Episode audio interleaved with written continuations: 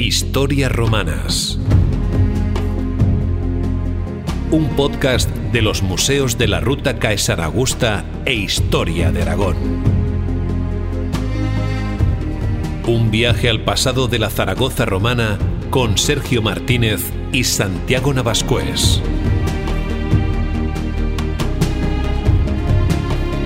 Historias Romanas.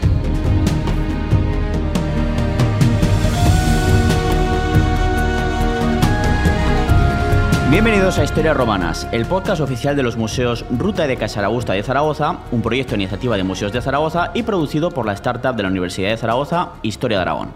Soy Sergio Martínez, moderador de este programa de podcast en vivo y os doy a todos la bienvenida al tercer episodio del programa que, en esta ocasión, vamos a dedicar a conocer un poco mejor cómo era la vida cotidiana en la antigua Roma y en una ciudad como Caesaraugusta, es decir, la Zaragoza romana. Como en cada episodio estamos grabando en el Museo del Teatro Romano de Zaragoza y es que muchos ya sabéis que cada dos meses aproximadamente grabamos un nuevo episodio al que puedes acudir de forma gratuita a pasar un rato con nosotros, a viajar en el tiempo, a conocer un poco mejor cómo eran ese mundo y esa Hispania romana de hace 2000 años y a descubrir cómo se realiza la grabación de un podcast en este caso. Historias Romanas es un programa para divulgar el mundo romano y su historia, pero mucho más allá de las clásicas historias que siempre se nos han contado en libros, novelas, series y películas. Y es que la historia de Roma va mucho más allá de las batallas, las conquistas, la historia de los generales, los emperadores o las luchas de gladiadores que también lo son desde luego. Pero también es la historia de las mujeres, ricas y pobres, como ya vimos en el episodio anterior con la historiadora Patricia González, como invitada, un podcast que si no lo has escuchado, pues puedes escuchar cuando quieras en nuestros canales de iVoox y Spotify o en la web historiaragón.com. Para hablar de estas historias romanas, me acompaña, como ya es costumbre, mi compañero y amigo Santiago Navascués, miembro también del equipo de Historia de Aragón y doctor en Historia, al que, como siempre, doy la bienvenida a este tercer episodio del podcast. Bienvenido, Santiago. Hola a todos, eh, queridos eh, oyentes, escuchantes, ¿no? que decía eh, ayer Emilio del, Río en su conferencia. Eh, bueno, pues para mí es, un honor, ¿no? Por supuesto, estar, aquí pues, compartiendo todos estos temas ¿no? con, con, todos vosotros y, y, espero que lo disfrutéis, espero que lo disfrutéis tanto como yo. Yo creo que sí. Y si no, pues eso, lechugazos, como hemos dicho antes. en la técnica tenemos al gran Javier Romualdo, que como he dicho antes, lo tenemos ahí castigadico en la esquina, pues haciendo encargándose de que tanto en esta grabación aquí en vivo, este podcast en vivo, pues todo se escuche fenomenal. Y sobre todo, pues cuando lo edite y lo subamos en podcast y todo el mundo que no haya podido venir, pues lo pueda escuchar cuando sea. Que además a veces me gusta hablar del tiempo, a veces de cuando lo estamos grabando y hace más calorcico. Y luego seguramente igual alguien que lo escucha estaremos en diciembre con un frío que pela y dirá, pero ¿qué dice este loco? ¿no? Pero bueno, ya lo hicimos con Pedro Huertas en el primer episodio que hacía una niebla de narices, pues alguien lo escuchará en verano con un calor de narices también. Pero bueno, como el tema que traemos en esta ocasión es la vida cotidiana, en la antigua Roma, y en este caso pues, nos pilla más de cerca en Casa Augusta, que al final caso es casi hablar de lo mismo, no podíamos invitar a otra persona que a Emilio del Río, doctor en Filología Clásica, profesor en la Universidad de La Rioja y autor de libros de divulgación sobre el mundo romano como Calamares a la Romana, y Latin Lovers, que la verdad es que ya los títulos, la verdad es que ya llaman mucho la atención. Son muy graciosos, de verdad que os lo digo, para el que no los haya leído, la verdad es que te echas unas risas. Además, también es un gran divulgador en la radio gracias a su sección Verba Volant en Radio Nacional de España, así que no me queda otra, Emilio, que darte la bienvenida a Casa Aragusta.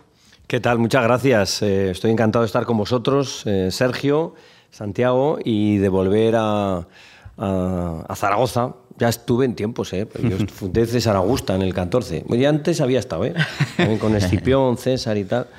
Y estoy encantado de volver. Hay un verso muy bonito de Blas de Otero que dice, ¿cuánto Bilbao en la memoria? Pues yo de verdad que puedo decir, ¿cuánta Zaragoza en la memoria?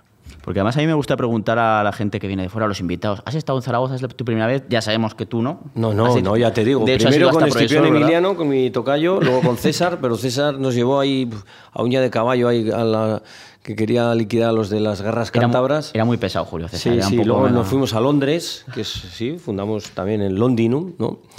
Y luego ya volvió tal, y, es cuando ya se lió con el golpe de Estado que dio, que cuando pasa el Rubicón lo que hace es dar un golpe de Estado. Pero bueno, y luego ya cuando vinimos con Augusto a fundar aquí la ciudad, sí, una ciudad, la situación, la ubicación es estratégica, es, es fantástica, ¿eh? Dijo Augusto, sin duda, aquí hay que fundar César Augusta. Y luego he estado muchas veces, bueno, yo tengo familia aquí, tengo una tía carnal, mi tío ya murió, tengo primos, pero unos cuantos primos carnales además.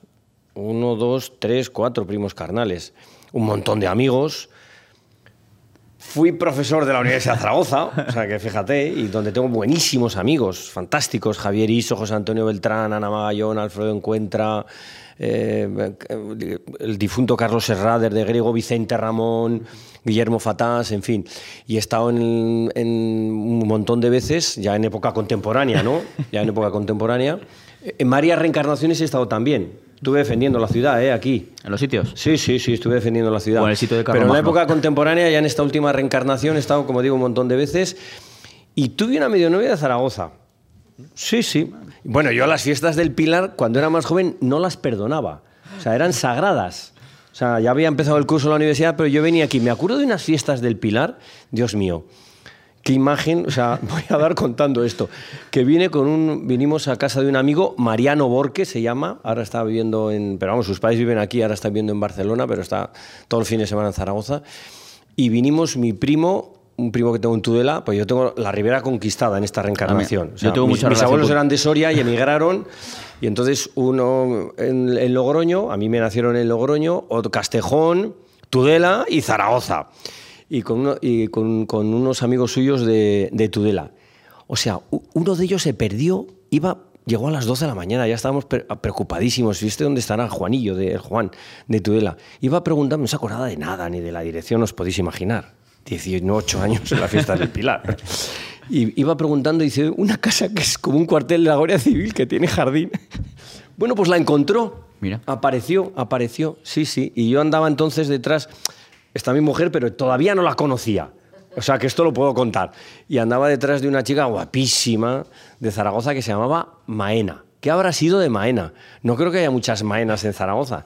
Si alguien puede dar una pista de qué ha sido de Maena... imaginas que ahora alguien levanta la cabeza Porque le o la mano. preguntado- le- y- y- no, no, no, no era Malena. Es que he preguntado esta mañana, no acordaba bien el nombre. No, era Maena, Maena. Y, y, y le, y le he preguntado a Mariano, digo, ¿sabes algo de ella? Y dice, no, no, no sé nada de ella. Entonces, no sé.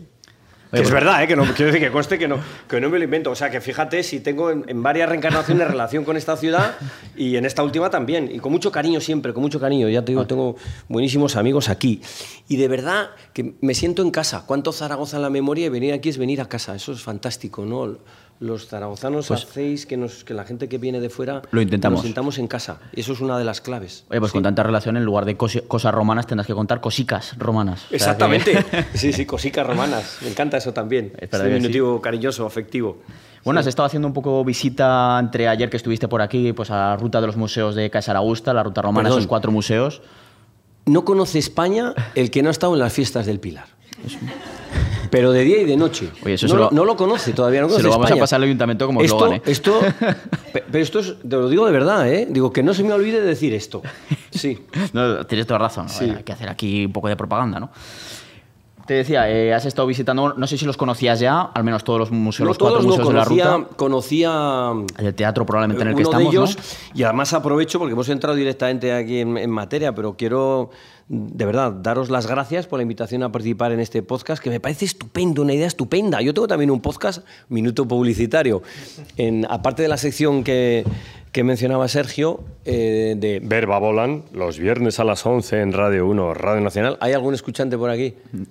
Hay, A uno por ahí. hay varios escuchantes, varios escuchantes. Que lo decía ayer, ¿verdad? Sí. Eh, Santiago. ¿eh? Sí, sí. Es que Pepa, la directora del programa, dice que no tiene oyentes, tiene escuchantes. Como Sergio y Santiago, que tienen escuchantes también, ¿eh? que es mucho más que oyentes. Y luego tengo un podcast en Radio Nacional que es Locos por los Clásicos, donde cuento también de una forma que intenta ser divertida, pues eh, las obras clásicas, ¿no? Y cómo son tan, tan chulas y tan interesantes y, y tan atractivas y que no nos las podemos perder. Así que gracias por participar en este podcast. Creo que uno de los futuros de la radio eh, que nunca el vídeo acabará con la radio, ¿os acordáis de la canción, no? Sí. Eh, es, es- son los podcasts, o sea que lo hacéis genial y además utilizarlos para el bien, porque el lenguaje, como los medios de comunicación, como el cuchillo, como las palabras, pueden servir para bien o para el mal. Un cuchillo te sirve para cortar la comida y comes y en eso no comes, o para pincharle a alguien. Entonces, en este caso se usan para el bien, para el conocimiento, para, Lo intentamos, para al menos. hacernos mejores, para hacernos más sabios, más cultos, para tomar, y, y en la medida en la que conocemos mejor nuestra historia, para tomar mejor las decisiones para el futuro, ¿eh? que esto es muy importante. Además es una forma no solo de hacer cultura, sino de hacer economía, porque la gente viene a Zaragoza no por la playa, sino por, la, por el carácter de la gente, por la, por la cultura y por la gastronomía. Entonces ese pilar hay que cuidarlo en todos los aspectos, y, uno de ellos es este podcast. Y el otro son cómo están estos museos fantásticos de la ruta eh, de Cés- César Augusta. Y además quiero agradecer también al equipo de, de museos del Ayuntamiento de Zaragoza, a, Javier y a Carlos, a, mm, Rubén, eh, que estoy ayer con él. A- también saludé a Susana y a María José. Yo no sé si me queda alguien más del equipo todavía, pero que de verdad que os agradezco muchísimo el, el tener la oportunidad de haber compartido ayer ese rato, creo que tan divertido, ¿no? Con, con los que asistieron al, al salón de actos del, del, Del Museo del Foro. Museo del Foro y a los que estáis hoy aquí, ¿no? En, eh, en este podcast. Y, y por la labor que hacen, porque le ponen mucho cariño, toda su profesionalidad y todo el cariño también. Es espectacular cómo están los museos. Oye, ayer colgué un vídeo, ahora he hecho un vídeo y dentro de un rato me pongo la toga para hacer un vídeo desde el teatro. A mí me has dado miedo. Cuando he visto esa bolsa, digo, este hombre se me va a vestir. Digo, iba a "Mira, poner la toga. Es un auténtico showman. ¿eh? Ayer acabó todo el mundo cantando. Es un Bueno, cantando- si me lo llegas a decir, me traigo Gladius o algo, yo qué sé. Bueno, no sé si tenéis música preparada, pero si hay música, cantamos y bailamos también, ¿eh? Y sí, ayer acabamos cantando y por los pelos bailando también, ¿eh? Ahí estuvo. Y, y en- y entonces, la, la labor que se hace es extraordinaria. Es, una joya. Los vídeos que hay, los paneles explicativos, cómo está conservado. Zaragoza y Aragón pueden presumir de muchas cosas. Y una de ellas, y una de las más importantes, de, de conservar y de mantener su patrimonio eh, histórico-artístico romano. Y esto, alguno dirá, joder, qué pelota, como le han invitado, dice esto. Pues no, porque pueden ir a mi cuenta de Twitter, que es arroba emilio-del río. A veces me mandan cartas tal que pone Emilio-del río, tal, tal. Y digo que esa es, que, que esa es mi dirección de Twitter, que no me llamo así. Bueno, eh, y lo tengo dicho desde hace mucho tiempo, ¿eh? que la labor que lleva el ayuntamiento eh, para potenciar, para mm, conservar, ahora se dice poner en valor, es decir, explotar económicamente también. ¿no? Y eso es turismo, ¿no? La cantidad de turistas que había, además, ahora mismo. Eh, mm, el, el pasado romano y, y la Diputación de Zaragoza, ahora se ha celebrado hace poco los 50 años ¿no? del descubrimiento del Teatro del Museo y el gobierno de, de Aragón. Así que, de verdad, gracias y enhorabuena, por, porque sois un, un ejemplo y un modelo para, para toda Hispania, para la Hispania romana. La verdad es que es un placer escucharte y nosotros por nuestra parte también te damos las gracias por haber aceptado la invitación, por estar aquí con nosotros eh, este fin de semana. Y bueno, yo ya entro al grano y además voy a ser un poco malo. O sea, eh, ya está, tú ver, ya estás avisado, eso es lo Emilio, bueno. pero has dicho que eres de Logroño. Sí, Así me nacieron en Logroño. vecino, bueno, yo soy de Zaragoza, de Logroño, soy de muchos sitios, sí. Bueno, Pero pues soy, soy de Logroño, una tierra vecina y amiga de, de- y de La Rioja, de Aragón. Ah, Menuda Sí. tierra. Pues yo voy a ser malo. Te voy a preguntar si te sabes el himno de Logroñés. Pero no de los dos logroñeses que hay No, ahora, de- sino del que estuvo en primera en los 90, Sí, el que hizo famosa la vaquero frase de "Gol en "Gol las gaunas", gaunas. Con el sonido ahí de gol en código Morse ahí Sí, tan pa, famoso. pa, pa. ¿Te lo sabes o no? De hecho, me soy, un- soy, soy agnóstico del fútbol. Mm. Estudiamos en Madrid en los años 80. Digo, estudiamos porque yo estoy en Madrid, Maite, mi mujer también, que está aquí. Y, y fijaos, nunca fui ni al Bernabéu ni al entonces Vicente Calderón. Eso hay que ser muy agnóstico para no Sí, estar toda la carrera y no ir al fútbol. Y a las gaunas antiguas creo que fui una vez en mi vida. Hmm. Y a esta he ido alguna vez más. Pero ¿cómo no me voy a saber el comienzo del himno de, del, De- de del Logroñés. Te digo- Lo cantamos a coro. Venga. Una, dos y tres. Aupa, aupa, Logroñés, chuta, que chuta, que chuta. Aupa, aupa, Logroñés, aupa, que eres de poder. Y ya no me sé más. Yo confieso de- que no me lo sé. Riojano. No, Sí, pero no espera, espera, que yo no me lo sé, pero que Sergio se lo sabe, ¿eh? Una frase más, en plan, Riojano de cepa, ganas, ganar no se dejan, algo así, me parece que sí. Pero dices, ¿por qué se lo sabe? Bueno, simplemente que- porque uno de mis mejores amigos, también de Santiago, pues es un perturbado, podría llamarle pobrecito, y no ha venido, no ha podido venir, que está estudiando con las oposiciones. Si no se puede defender. Y se, le gusta aprenderse himnos de fútbol, pero no de equipos en plan el del Liverpool, el You Never Walk O del Alone. Madrid o del Barça, O del, no, Za- no. o del Zaragoza, ya que estamos en El Zaragoza. Zaragoza, claro. no ¿Cómo sé. es el del Zaragoza, por cierto? Eh, mejor no lo canto, que si no al final nos van a cerrar el podcast. Eh, además, yo soy muy forofo, eh, pero bueno. Pero no, este hombre se aprende himnos del, del Alcorcón, del Logroñés, del Leganés, del Girona y del Nastic, y, y yo me los acabo aprendiendo de- por su culpa. Del Logroñés, del Alcorcón y del Náutico, hay que ser realmente muy friki. Hay un momento en el que a un torero, ay, ahora no, al gallo, le presentan al filósofo Ortega y Gasset.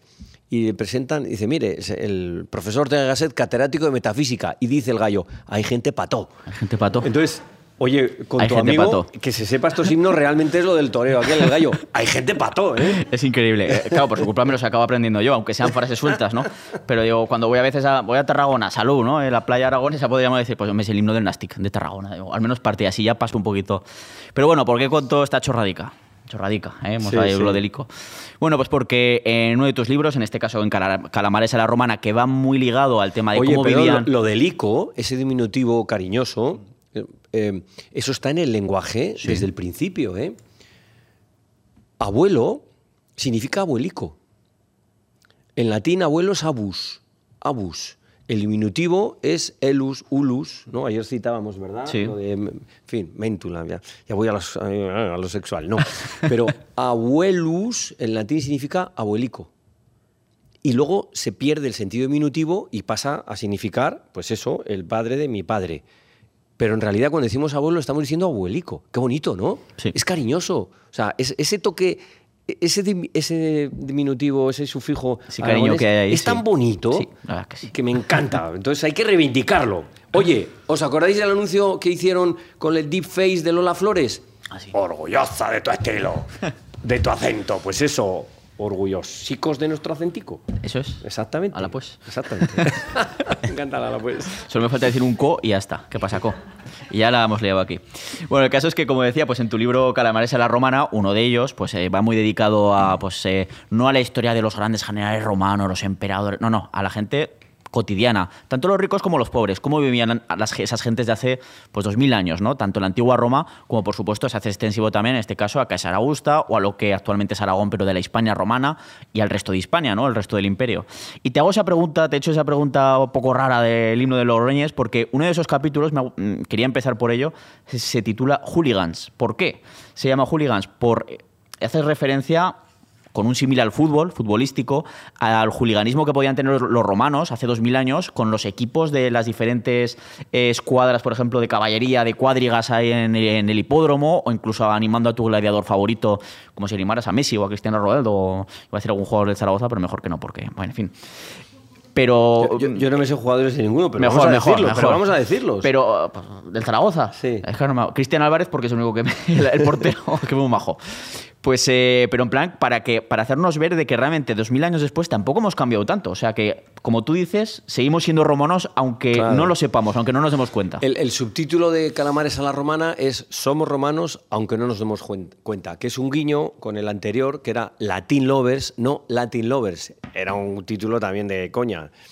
Latin Lovers, es decir, los amantes del latín, y el subtítulo era Hablamos latín aunque no nos demos cuenta. Y en este caso, Calamares a la Romana, Calamares a la Romana, aquí con un tipo con toga. mm, es que estoy enseñando la portada, esto para los que lo escuchan en podcast. somos romanos aunque no nos demos cuenta. Y es que lo somos, y lo somos para bien, y para regular y para mal. O sea, insultamos como ellos, hacemos gestos eh, de insulto como ellos, amamos como ellos, nos reímos como ellos, vivimos como ellos. Hay dos grandes diferencias que son la luz y, y lo que hemos avanzado en salud.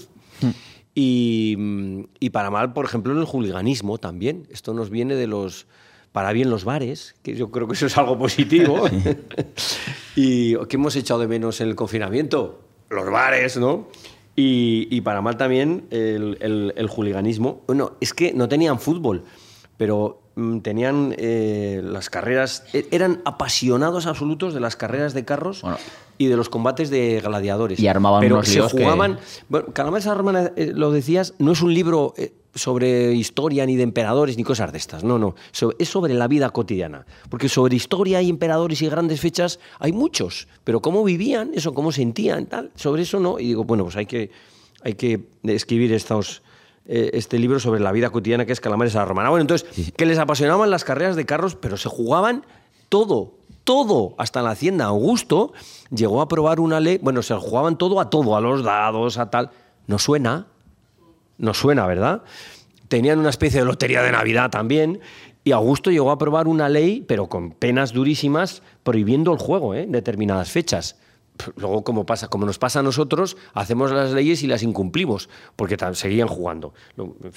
Y se saben incluso de, de peleas, ¿no? Entre los partidarios Sí, sí, de un sí. gladiador Bueno, contra los partidarios en de otro en la- gladiador. En Eh, las carreras de, en las carreras de carros, los que llevaban eh, la- los carros, los aurigas, llevaban camisetas de colores, como ahora los, los equipos de fútbol. Es fantástico. Entonces había uno que iban con los blancos, otros con los rojos, otros con los azules, otros con los verdes. Apostaban, tenían, como ahora que hay clubes de aficionados que se juntaban en los bares antes de ir a las carreras, que me parece fascinante eso. Y se pegaban entre ellos también. Hoy hace poco hemos visto, no sé qué, en México, no sé dónde, una pelea que ha habido, no sé cuántos Sí, muertos, sí, ¿lo habéis sí. visto? ¿Os acordáis del estadio Heysel hace años? Aquella contra el, el, El Liverpool y la Juventus con de la Turín, Juventus, creo, esto lo cuento en el libro. Sí, sí, también, también. Que hubo también sesenta y tantos muertos, ¿no? Eh, esto también les pasaba a ellos, lo decía ahora Sergio, eh, que hasta el punto de que había muertos en los enfrentamientos y en Pompeya, en un combate de, de gladiadores, hasta el Senado tuvo que intervenir y aprobar un, decreto por el que se cerró el, anfiteatro de Pompeya durante 10 años. 10 años, ¿eh? Y Tácito, el, gran historiador, lo cuenta en los anales, cuenta esta historia. Dice, oye, menudos incidentes hubo en Pompeya en este combate de gladiadores, joder, no sé cuántos muertos y tal. Y dice, 10 años cerrado. Más que la sanción que puso la UEFA a los equipos ingleses después de la matanza de Heysel porque les puso cinco años solamente apartados de las competiciones eh, europeas. ¿eh? Y, y ni siquiera se suspendió el partido aquel. Hay una pintura que hay en Pompeya de un, de un tipo en, en una casa de, de Pompeya que se ha conservado el nombre Actius eh, Anicetus. Anicetus, un un nombre de, de uno de los presidentes de la República, en España, por ejemplo. Eh, no, ese era Aniceto, no Aniceto, pero bueno, es el mismo nombre. Aniceto Alcalá Zamora. Eh, exactamente, Alcalá Zamora. Sabemos el nombre de la casa de este tipo y ahí hay una pintura en la que se reproduce el anfiteatro que están luchando y se reproduce en las calles de Pompeya y están luchando entre ellos todos. O Se sea, que la bronca no solamente fue en el estadio, sino en el anfiteatro, sino fuera, como pasa ahora. Sí. No solamente se pegan en el campo de fútbol, sino fuera también. O sea, que lo de los hooligans, palabra que por cierto, que viene de, de Inglaterra, no lo inventaron los ingleses lo inventaron los romanos. Como digo, para bien y hasta para mal, somos también romanos. Pero a ver si tomamos nota de algunas cosas. ¿eh? Que el Senado cerró el anfiteatro de Pompeya 10 años. Y aquí no se cierra cuando hay un incidente Bueno. eh, de este tipo. Y otra cosa más, que sepáis que eh, igual que hoy en día hay escuderías, por ejemplo, pues en las carreras de coches, eh, pues en la antigua Roma había algo parecido con las eh, carreras de caballo, ¿no? O sea, eh, por un lado estaba el, ricachón que, que pagaba al esclavo, que era el que conducía pues la viga o la, o la cuadriga, ¿no? Que era pues el, el que se hacía famoso, lo que se, lo que se reconocía y, y bueno, pues... eh, había, era una situación así parecida, ¿no? Con las actuales es- escuderías de las carreras de, de coches. Casi casi la Fórmula 1 de la antigüedad, pero más lenta. No, y movía, mo- movía muchísimo dinero, ¿eh? Como ahora, movía muchísimo dinero porque movía las cuadras, los constructores de carros, los veterinarios, los corredores, las apuestas. En los días que había carrera, como digo, se juntaban. Oye, como aquí cuando hay un partido importante, ¿no? En, el, en, en la Romareda. Pues, Bueno. y, y- y comían antes, comían antes, luego se iban de juergas y habían ganado. eh, en fin, sí, sí, sí, sí. Y como digo, con, con- jugaban, corrían con colores en las, en las camisetas. Y animaban. al- a- eran famosísimos los aurigas, como ahora los futbolistas, igual ganaban mucho dinero y se los fichaban unos a otros. Y ojo, sí, sí, animaban mucho al que llevaba su camiseta, pero si se iba con otro, con otro equipo, digamos, se cambiaba en lugar de la camiseta las, a los blancos eran los eh, albata, ¿no? Albata, albus, ¿no? Y Prasina, los verdes. Si se iba con los verdes, ya no le animaban, ¿eh? Es cuando más le abucheaban, como ahora juegan, ¿no? Un jugador se va a otro equipo. Tipo lo de Figo hace años, Sí, eh, cuando igual, se fue de o- un- sí, del, sí. del Barça al Madrid o algo así. Sí, sí, sí, sí, Pues igual, igual, igual. Pues eh, además es que tratas mucho también, pues eso, con lo que estamos hablando de la vida cotidiana, tanto de los ricos que hemos comentado antes, de los esos patricios, que es lo que vemos en la serie y tal, que además lo comentas muy bien en plan cuando hablas de dónde viven o dónde vivían los romanos, que nos pensamos que vivían una, todos en unos chales de la leche. Sí, porque Y- vemos las películas no, que no. están todos en, los- en las domus esas, en los chalés. Qué Eva, la mayor parte vivía en pisos como nosotros. Pues un poquito dedicas mucho a, a esos aspectos tan cotidianos de la vida que quizás a veces pasamos de largo porque lo vemos tan normal, pero luego mm, es muy curioso porque no han cambiado tanto las cosas. Por ejemplo, las la forma que tenían los romanos para medir el tiempo. Por ejemplo, hablas de ello en, el- en tu libro. ¿Con qué, ¿Con qué aparatos lo medían el tiempo? ¿Qué nombres le daban a las horas? Además, aquí hay algo muy curioso y muy español, podríamos decir. La también. famosa siesta. Sí, sí, bueno, pero eso es un invento de los romanos, ¿no? Por eso. Pero la palabra, porque eh, la hora a la que se echaban la siesta, esa cabezadita, maravillosa. La siesta es uno de los grandes inventos de la humanidad. O sea, la penicilina, no sé, el de azepán, la siesta, cosas de estas. Y, y entonces la siesta se la echaban a la hora sexta. Sexta, que nosotros es un- una palabra que no ha cambiado en 3.000 años, sexta, ¿no? El sexto pero ha evolucionado, o sea, tenemos la forma latina en estado puro y la forma que ha evolucionado que es siesta. Y es una palabra que hemos exportado a todo el mundo. Hemos exportado fiesta y sexta. Es genial, ¿no? Eso dice mucho de nuestro carácter. La verdad es que sí. ¿Eh? Bueno, eh, y entonces echaban esa cabezadita después de comer. Eso era más o menos la una. Hacían horario europeo. No, porque ellos tenían también 24 horas medidas, pero, de forma diferente, ¿verdad? Sí, pero no como nosotros que medimos las horas igual, sea invierno o verano y duran lo mismo 60 minutos. ¿Pero qué está diciendo este? Sí, las horas en el mundo antiguo no medían lo mismo en invierno que en verano, porque se tomaban en función de la luz. Y en invierno hay menos horas de luz que en verano, ¿no? Y si hay 24 horas, entonces las horas de luz duran menos en invierno que en, que en verano. En verano las horas de luz son más largas. O sea, esto es un- ¿no? Hay que tener en cuenta esto, ¿eh? Es que, claro, influía también lo que era el calendario agrícola. ¿no? Claro. Porque trabajaban según las horas del, del sol, en el campo. en- Esto ahora lo hemos perdido nosotros. Pero yo me acuerdo mis, de mis abuelos en Soria y cuando pasaba con ellos los, los veranos, mi infancia son recuerdos de un pueblo de Soria. eh, claro, o sea, es que hacías todo en función de los, del, del- horario, ¿no? Porque hubo un tiempo en el que no había internet. No teníamos internet ni móviles, ¿os acordáis? ¿Eh? Algunos que sois muy jóvenes no, pero hubo. entonces, eh, yo, ese sentimiento de que haces tu vida en función no de, la hora del reloj, sino de, de las labores que tienes que, que hacer en el campo y de las horas de sol, claro. Bueno, y. Entonces, como digo, las, horas no tenían la misma eh, duración. El día y la noche duraban lo mismo solo en un momento, en el equinoccio, en dos momentos, en el de otoño, equignocio, aecus, ¿no? Eh, que es igual la noche que el día, en el de invierno, es en el de otoño y en el de primavera. Ya hubo un tipo en el año 300 a.C., Aristarco de Samos, que dijo que esto es porque la Tierra gira alrededor del Sol. Y ya entonces lo cuenta Plutarco, un escritor romano, bueno, escribe en griego, pero a ciudadano romano, el siglo II después de Cristo, ya entonces lo sometieron a juicio. Esto ha sido siempre igual. El que ha dicho, oye, a Giordano Bruno, que escribió todo en latín, por cierto, lo quemaron, ¿eh? O sea que, ojo, en el siglo XVIII, en el XVIII, o sea, atención, ¿eh? Y, bueno, los problemas que tuvo Galileo con la Inquisición, que, dijo, sí, sí, lleváis razón en todo, le dijo la Iglesia. O sea, todo lo que he dicho, pero dejadme vivir, dejadme en paz. Además, bueno, o sea, que esto de, las horas, esto es un tema que a algunos les ha costado la vida, ¿eh? Y lo de dar la vuelta a tal. ¿Y cómo las medían? Pues con el reloj de sol, pero claro, ¿y si está nublado?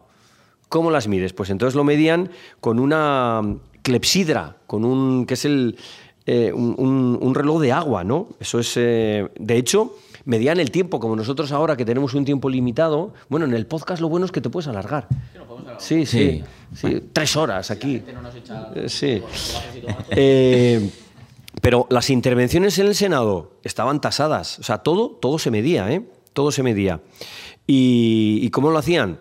Si estaban en el Senado, que no podían poner un reloj de sol, pues con la, con la clepsidra, ¿no? Con un reloj de agua. También se llamaba orologium, orologium ex aqua, ex aqua.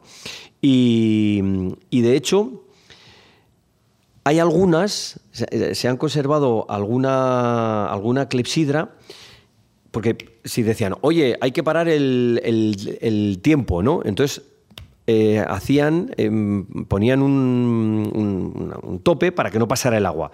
Pero es que se han descubierto algunas, se ha conservado alguna, con un mecanismo de forma que sonaba una campana. Es decir, tenían despertadores. Pero eso es genial. ¿no? Voy a regular esto, voy a dormir tres o cuatro horas y, pongo el, despertador, ¿no? Y entonces, bueno, se levantaban por la mañana, como digo, no es lo mismo la hora de la duración de hora de verano que la de invierno, hacían un desayuno rápido, como no tenían frigorífico en casa, pues desayunaban ¿dónde? En los bares, en las tabernas, taberna, palabra que tampoco ha cambiado en 3.000 años. Esto del lenguaje es muy importante, ¿eh? porque en 3.000 años ha cambiado el paisaje. Ha cambiado el clima, a pesar de lo que decía Trump, ha cambiado el, clima. Ha cambiado la orografía. La península ibérica se hunde por Cádiz y sube por Galicia. Por eso el puerto de Bailo Claudio está enterrado en el mar y, y tenemos las rías. Y el lenguaje no ha cambiado. Es maravilloso. O sea, antena, casa, rosa, amor, humor, aula, teatro. Estas palabras no han cambiado. ¿Qué hay más resistente que el lenguaje? Luego dicen que el latín es una lengua muerta. No, hombre, no, es una lengua inmortal. pero por favor. Bueno, pues entonces, eh, hacían el desayuno rápido en la taberna, se iban a sus negocios, a, a trabajar, hacían una comida rápida, se echaban la cabezadita después de comer como digo, más o menos a la una, es decir, hacían horario europeo, trabajaban un poco más y luego ya se iban a, bañarse, a ducharse, a limpiarse a las termas, ahí socializaban, era el momento del encuentro, de tomarse después unas cervezas, unas, sí, sí, tomaban cerveza, ¿eh? Querevisia, pero sobre todo vino, lo que más les gustaba era el vino, en la taberna, cenar, música en directo, jugaban un poco eh, y a la cama. Las, las termas, que que, están aquí al lado y está genial cómo se conserva la Natatio, era no solamente un lugar de, de, higiene, sino que era un lugar también de encuentro, de socialización. Oye, ¿qué hemos echado de menos durante la pandemia? Vernos, tocarnos, estar juntos. Es verdad. Para ellos uno de los puntos de encuentro eran las tabernas, otro las letrinas. ¿Cómo? Sí, sí. O sea, quedaban para cagar. Sí, sí, sí. Dice, oye, nos vemos a las 12 en las letrinas, tal. Aquí hay en las termas hay un resto de letrinas. O sea, no eran como ahora que son habitáculos individuales. Bueno, los chicos, los urinarios, todavía hay varios juntos, ¿no? A mí me pasan cosas geniales no, raras, ¿eh? pero que estás ahí en el urinario y se te acerca uno, hombre, ¿qué tal Emilio? Y te da la mano y digo, espérate que acabemos, joder. Es que de hecho... y entonces Socializaban, socializaban también. Hay un texto de Marcial, Marcial, paisano nuestro, bueno, más vuestro que vuestro, ¿no? pero como yo he sido aragonés en otras reencarnaciones, también es paisano mío. Eh, tiene Marcial es un tío genial, divertido y, y, como satiriza todo, pero lo hace con cariño, no lo hace con ¿sabes? Con, mala leche. No, no, es, no, está, no está amargado. Marcial no es un amargado, es un tío divertido, un disfrutón de la vida. Buah, este en las fiestas del Pilar este, era, este era un juergas. Sí, este sí, pero este juergas en Roma de tremendo. Este era un cierra o como me dijo ayer Santiago, abrebares también, un abrebares también. Sí. Este, se habría, perdido, este se habría ¿eh? perdido como mi amigo en las fiestas del Pilar. Para el que no lo sepa, era bilbilitano, ahí a lo de Calatayud. era de Calatayud. Por eso a los de Calatayud, ¿cómo se les llama? Bilbilitanos. Bilbilitanos. Había un ministro franquista José Solís, el, alemán La Sonrisa del Régimen, que un día en las cortes franquistas dice, porque hay que hacer más deporte y menos latín, porque ¿para qué sirve el latín? Y le contesta otro diputado que era catedrático de la Complutense y dice, ministro, el ministro este era de, Cabra, Cabra, en Córdoba. Dice, ministro, ¿que para qué sirve el latín? Para que a los de Cabra les llamen egabrenses. y no otra cosa. Entonces, y no otra cosa. Entonces, lo mismo. A los de, por eso a los de Calatodi se les llama bilbilitanos. Bueno, pues Marcial, que era genial, cuenta, cuenta. En un, en un epigrama dice, la primera y la segunda hora pasan entre saludos. Más o menos serían las 7 o las 8 de la mañana. Desayunar, saludarse, tal, ir a despachar con el, con el jefe, en fin. La tercera hace trabajar a los abogados, es decir, ya habían empezado los juicios en el foro. Hasta la quinta prolonga sus trabajos Roma, cada uno en lo suyo. La sexta es el descanso para los fatigados. La sexta, es decir, el descanso para los fatigados, la hora de la siesta. La séptima será el final. Luego trabajas un poco más y lo dejas. De la octava a la novena para el brillante gimnasio. Vamos a las termas, lo que hemos dicho. En la novena preparan la cena y la décima es la hora de mis libros, porque es cuando en una cena al acabar pues se recitaba, se leía algo, en fin, eh, Iba a hablar de su libro. Eh, y le iba a hablar de su libro, sí, porque dice, ¿cuándo es el mejor momento para leer sus, los versos? Y dice, pues sin duda la décima. Porque dice, oye, vente a casa y, hacemos un recital. ¿Cuándo vas a venir? dice, pues no voy por la mañana ni tal, dice, voy por la noche. Y después de cenar, pues eh, leemos eh, unos versos. Ahora hay un momento de, Plauto, que es un autor de comedias, buenísimo, divertidísimo, también. Ahora no sé si se podrían escribir comedias como esas, ¿no? Con personajes que salen con un pene enorme en la escena, en fin. Y, mm, pero Plauto se queja de, de contar las horas, eso que decimos ahora de la de reloj no marques las horas, ¿os la sabéis? ¿La cantamos? Una, dos y tres. Reloj, no marques las horas. Bueno, pues Plauto se queja de lo mismo. Dice que los dioses destruyan al hombre que primero encontró la manera de distinguir las horas para fraccionar mis miserables días en pequeños pedazos. Esto no es sino reloj, no marques las horas. Siempre hemos tenido ese sentimiento que se pasa eh, volando. Hay muchos relojes de sol. Y termino ya esta parte, es que no hemos empezado ya, pero es que, me, apasiono, que, hay, que pone en latín, omnes vulnerat, todas, ¿no? Hieren. Vulnerable, decimos nosotros, ¿no? Vulnus, vulnerable, todas hieren. Última, la última, pues que la tiene español, necat, mata. Eh, la última mata. Tal cual. Eh, eso para recordar que, en fin, pues eso. Tempus fugit. tempus fugit, exactamente.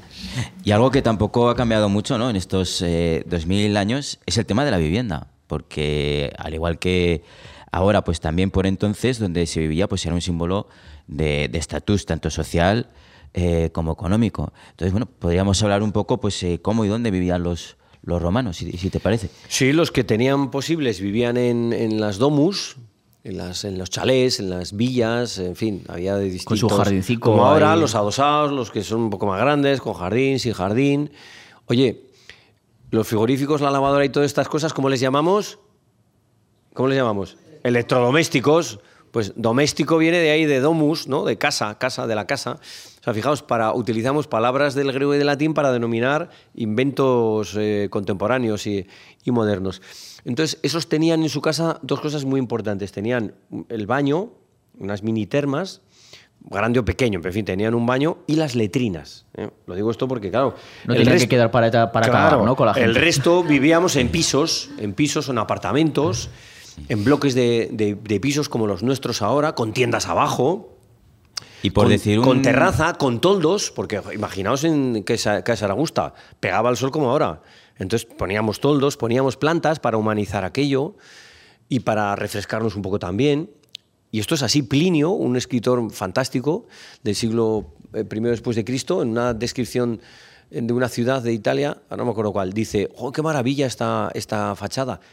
con tantas plantas, parece un jardín vertical. O sea, se ponían eh, plantas también y, y, se vivía alquilado. El alquiler no era lo mismo aquí que en Bilbilis, como no era lo mismo en Roma que en otra ciudad de, la, de la península itálica, de Italia, vaya. Dos mil años después seguimos con el problema del alquiler. Igual, igual, igual. Ya, se, ya entonces aprobó una ley para limitar el precio de los alquileres, que yo no sirvió para nada. Eh, yo, yo con esto es alucino, pero si la, es horrible comprarse un piso en una ciudad, pero si es muy fácil la solución, liberar suelo. Ya está. Otra cosa es quién tiene el suelo. Ah, ya entramos con quién ha comprado el suelo y, quién, y la especulación. Pero es una cuestión de oferta y demanda. Ya se aprobó una ley para limitar el precio de los alquileres que fue un fracaso total. Bueno, también se aprobó una ley, creo que en el siglo IV, tercero, cuarto después de Cristo, ¿os acordáis? Que colapsó el imperio completamente. Porque una ley para limitar los precios de los productos, pero un listado ahí de mil y pico productos. Ahora no me acuerdo. Sí, con qué, con, con, qué, emperador, ¿te acuerdas? Bueno, un catástrofe. Diocleciano podría ser. Puede ser. Creo la lista de precios de Diocleciano. Sí, creo que sí el de las termas famosas, que hizo unas termas eh, descomunales, por cierto, en Roma. El de Caracalla, ¿sería Caracalla? No, no, no, Caracalla no, seguro que no, es, posterior. Bueno, y entonces se colapsó porque la gente dice, pero, pero no, o sea, no sacaban productos a la venta, lo guardaban todo. O sea, esto decía el gran Chesterton, pudiendo cometer nuevos errores no cometamos los errores de siempre, pudiendo cometer nuevos errores, ¿para qué repetir los de antes? ¿no? Entonces, se ha demostrado durante ya que no puedes limitar los precios, que esto es una cuestión de oferta-demanda. Bueno, esto y venía lo del alquiler. Se limitaron los precios de alquiler, un desastre, un desastre.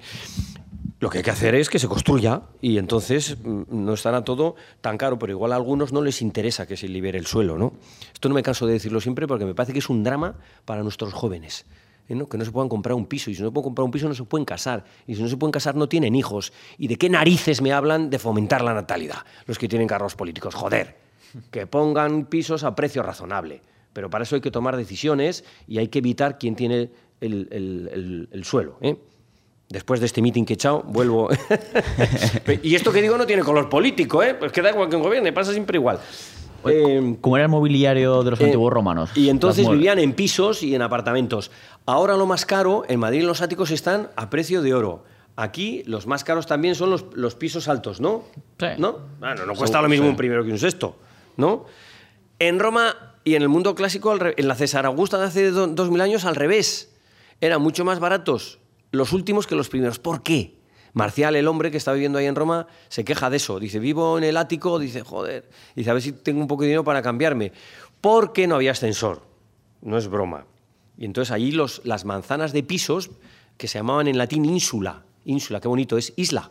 ¿no? O sea, en el océano de la ciudad somos islas, ¿no? Entonces, los bloques de pisos, que podía haber hasta de seis o siete, en Ostia se han conservado en el puerto de Roma de tres pero iban acumulando porque ya tenían problema de suelo entonces y además no tenían tranvía, no tenían coche, claro, en ciudades grandes trasladarse era un tostón y encima, por ejemplo, en Roma de día no podías ir en vehículo por la ciudad. Lo de Madrid Central ya existía entonces, había en Roma Central. Y entonces, ¿qué hacían? Ir levantando pisos. Claro, ya no solamente el ascensor, había riesgo de incendios como lo ha habido durante miles de años en muchas ciudades. ¿eh? Por cierto, Augusto aprueba el primer cuerpo de bomberos público. Tenías el patrón de los, de los bomberos y entonces eran más caros los últimos. ¿Por qué? Porque el que vivía en el primero o el segundo se podía escapar eh, mm, si había peligro mm, más rápidamente, ¿no? Y Marcial se queja, se queja de eso. Y entonces, como no tenían ni luz corriente, ni agua, ni luz, ni agua corriente en los pisos, pues claro, hacían la vida en, en, las termas donde se lavaban, donde se aseaban, donde se encontraban, en fin, luego quedaban para cenar. Por eso quedaban en las letrinas también. Oye, ¿a qué hora cagamos? A las 12, pues venga, nos vemos ahí. que eran comunitarias. Ahora los servicios son individuales, ¿no? Pero ahí, si vais al Museo de las Termas, lo veis claramente, está genial reproducido, ¿no? Y, con, en fin, Marcial cuenta también de un tipo que, está, que no tenía un parásito, en fin, no tenía dinero para mucho dinero y además eh, tampoco se lo quería gastar lo que tenía y entonces perodeaba por las letrinas a ver cuando entraba alguien con dinero, se pegaba a él y mientras el hombre estaba ahí pues haciendo lo que podía, pues el otro le sacaba conversación a ver si, bueno, ¿y qué tal? ¿Tienes cena esta noche? A ver si le invitaba a cenar. Y Marcial dice, pero ¿cómo puede ser tan ruin de, estar ahí merodeando a la gente que entra a las letrinas para que te inviten a cenar? Al final te invito por pesado, para que te calles y me dejes... ya lo otro, déjame que estoy aquí... sí, tomaban ya... Oye, ahora está súper de moda tomar alimentos con fibra y cosas de estas, ¿no? Buenos para el tránsito intestinal. Fijaos qué fino, ¿eh? Tránsito intestinal. Pues esto, esto ya lo utilizaban también los, los romanos. Sí, en, el satiricón de Petronio, uno de los personajes Trimalción dice, yo es que ando siempre estreñido, dice, y estoy comiendo ahora un, estoy comiendo unos alimentos con, con fibra y, voy, voy mucho mejor eh, al cuarto de baño. Y, entonces su mujer en la cena, porque este es un, nuevo rico que tiene mucho dinero, pero no tiene ni la más mínima educación, ¿no? Ya, no digo clase, sino educación. Y lo demuestra, eh, lo satiriza, satiricón, Petronio en el satiricón, porque le dice a su mujer, ¡Ja! No solamente vas más rápido, sino que estás toda la noche tirándote pedos. Esto en la cena delante de los invitados. Claro, los invitados se quedan y dicen, ¿pero qué es esto? ¿Sabes? Eh, es, digamos, un, sí, eso, un nuevo, un nuevo rico. Y dice, sí, sí, pero yo recomiendo mucho eh, estos alimentos con, fibra. Sí, sí. Eh, por ejemplo, dice, dice, tengo pan, si queréis para cenar, tengo pan de harina integral, que es mucho mejor que el blanco y cuando tengo que ir a cagar, lo hago sin lágrimas. Esto también es una forma de satirizarlo, porque tú no estás en una cena con invitados y dices esto, ¿no? O sea, pero además utiliza ese verbo. Y entonces, claro, los otros dicen, podrá tener eh, em, mucho dinero. y ahora que pero, pero tiene muy, muy, muy poca clase. Bueno, hay otro pasaje también buenísimo del satiricón. Eh, dice, perdonadme amigos, porque se va, sale un momento están cenando y dice otra cosa igual, o sea, lo dice que es una es una vulgaridad. dice, bueno, me voy a cagar. Esto no lo decimos, ¿no? Tenemos unas normas básicas de conducta y de educación. ¿Qué sería sin eso? Sería terrible, ¿no?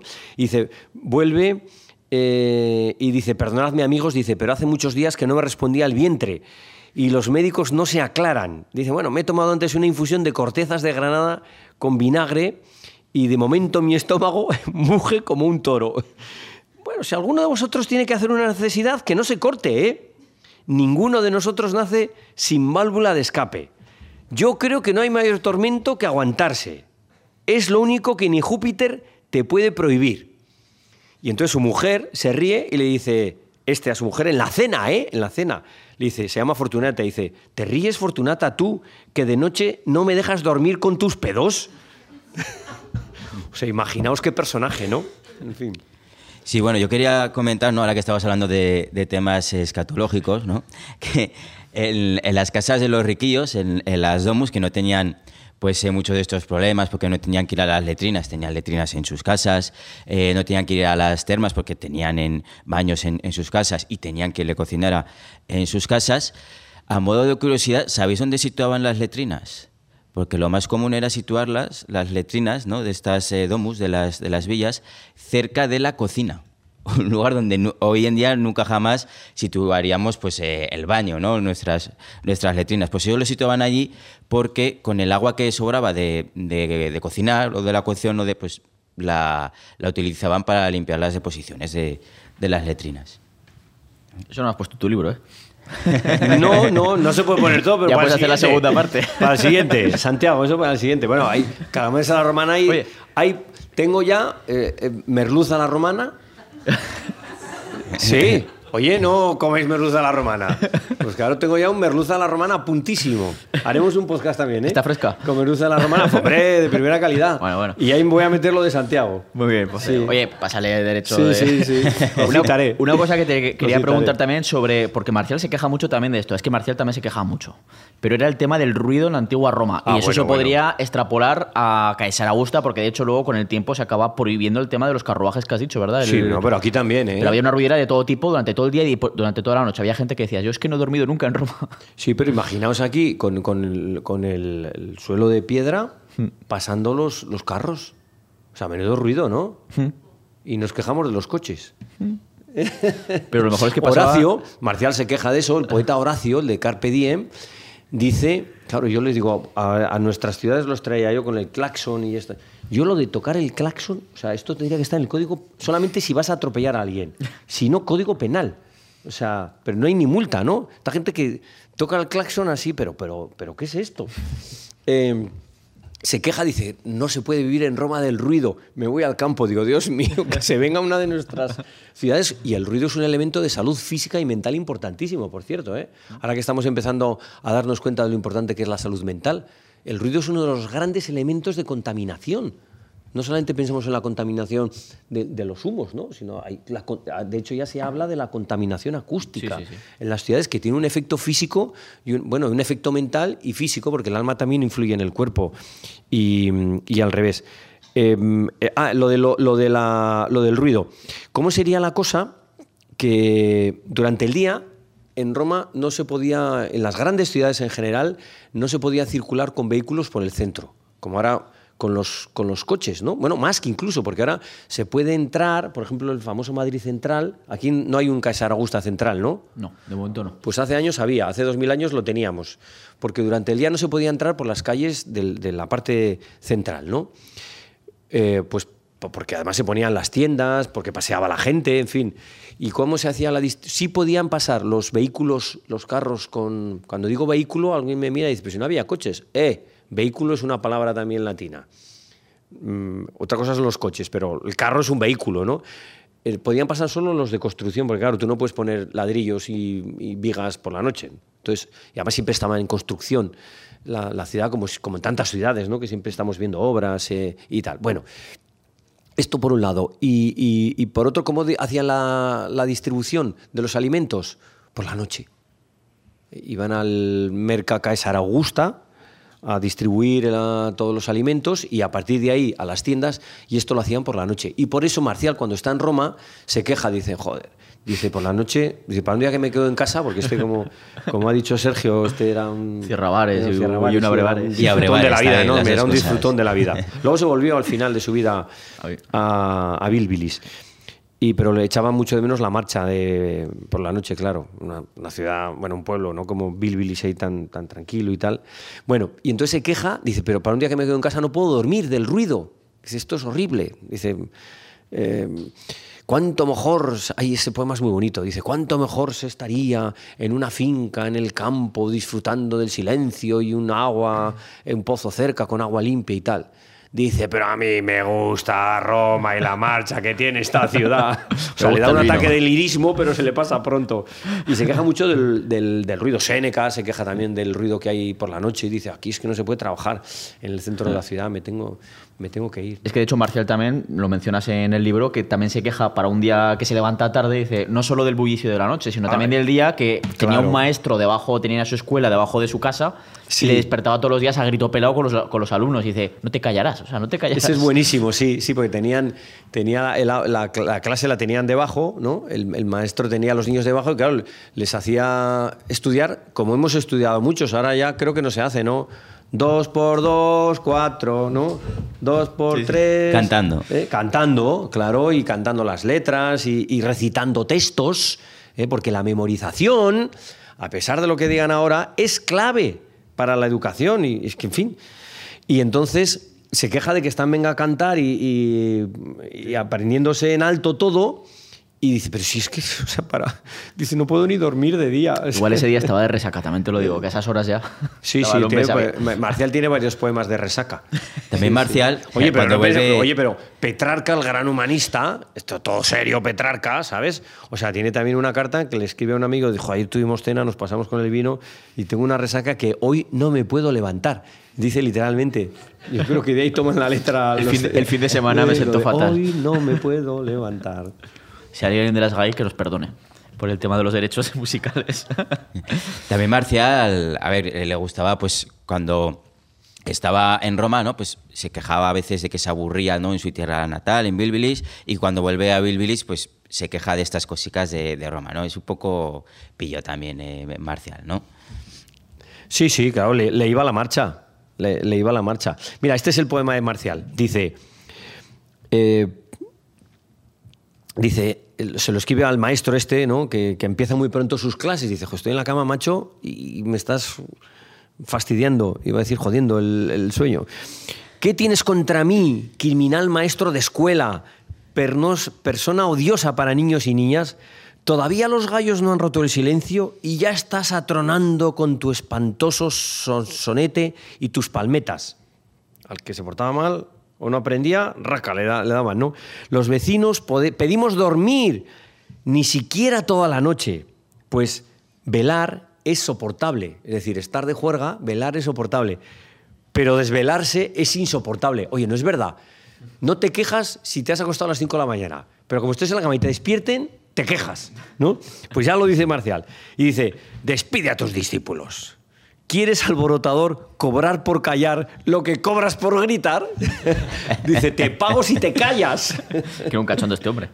Vamos también un poquito con el tema de la higiene, que ya lo hemos mencionado un poquito con el tema de las termas, que es algo que quizás incluso, bueno, sin quizás, es que eso, ese tema de higiene, ese nivel de higiene que tenían los romanos, en cierta medida no se recuperó hasta hace cuatro días. Sí, total. Pero vamos también, ya, además de las termas, por el tema incluso de la higiene dental, que parece que pensamos que los romanos llevaban los dientes ahí negros y tal, llenos de caries, que también.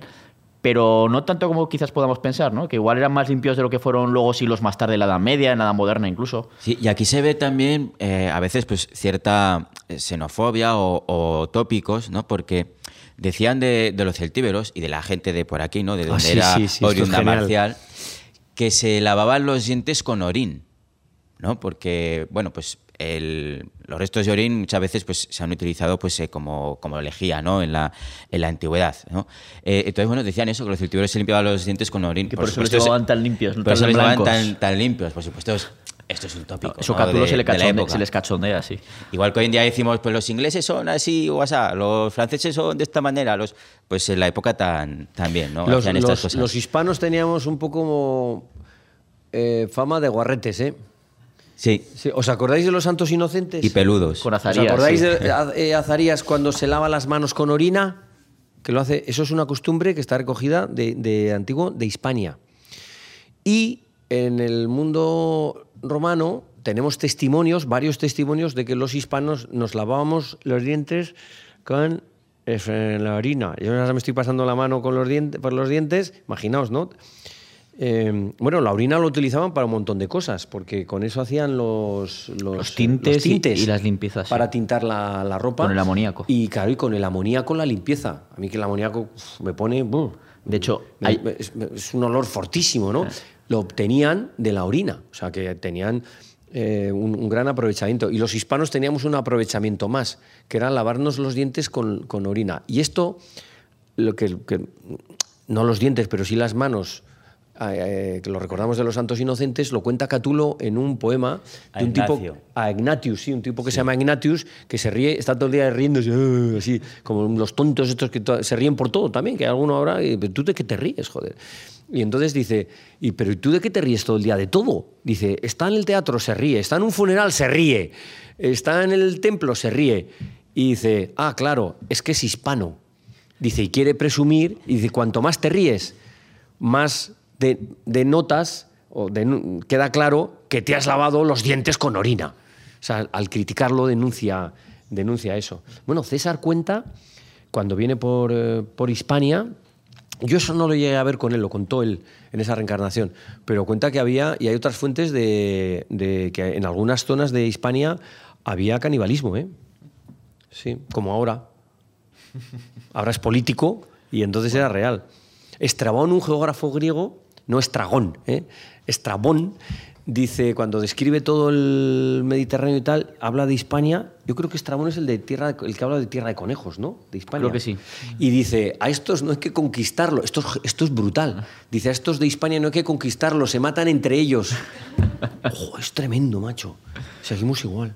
Con el tema de los orines que decías, que porque además hay una anécdota muy famosa que como se pues es- todas estas eh, tiendas o tabernas podríamos decir las tabernae en las que pues había por ejemplo oficios de los textiles etcétera pues claro la gente mm, ponían orinares en la calle para que meara ahí y lo utilizaban luego Claro. y hay un emperador eh, Vespasiano creo que le pone un impuesto a ese Esto orín es genial. y su hijo Tito que luego le sucederá en el trono dice le recrimina como ¿qué haces padre? ¿qué haces cobrando un impuesto por, por- porque la gente mee por, por- el orín.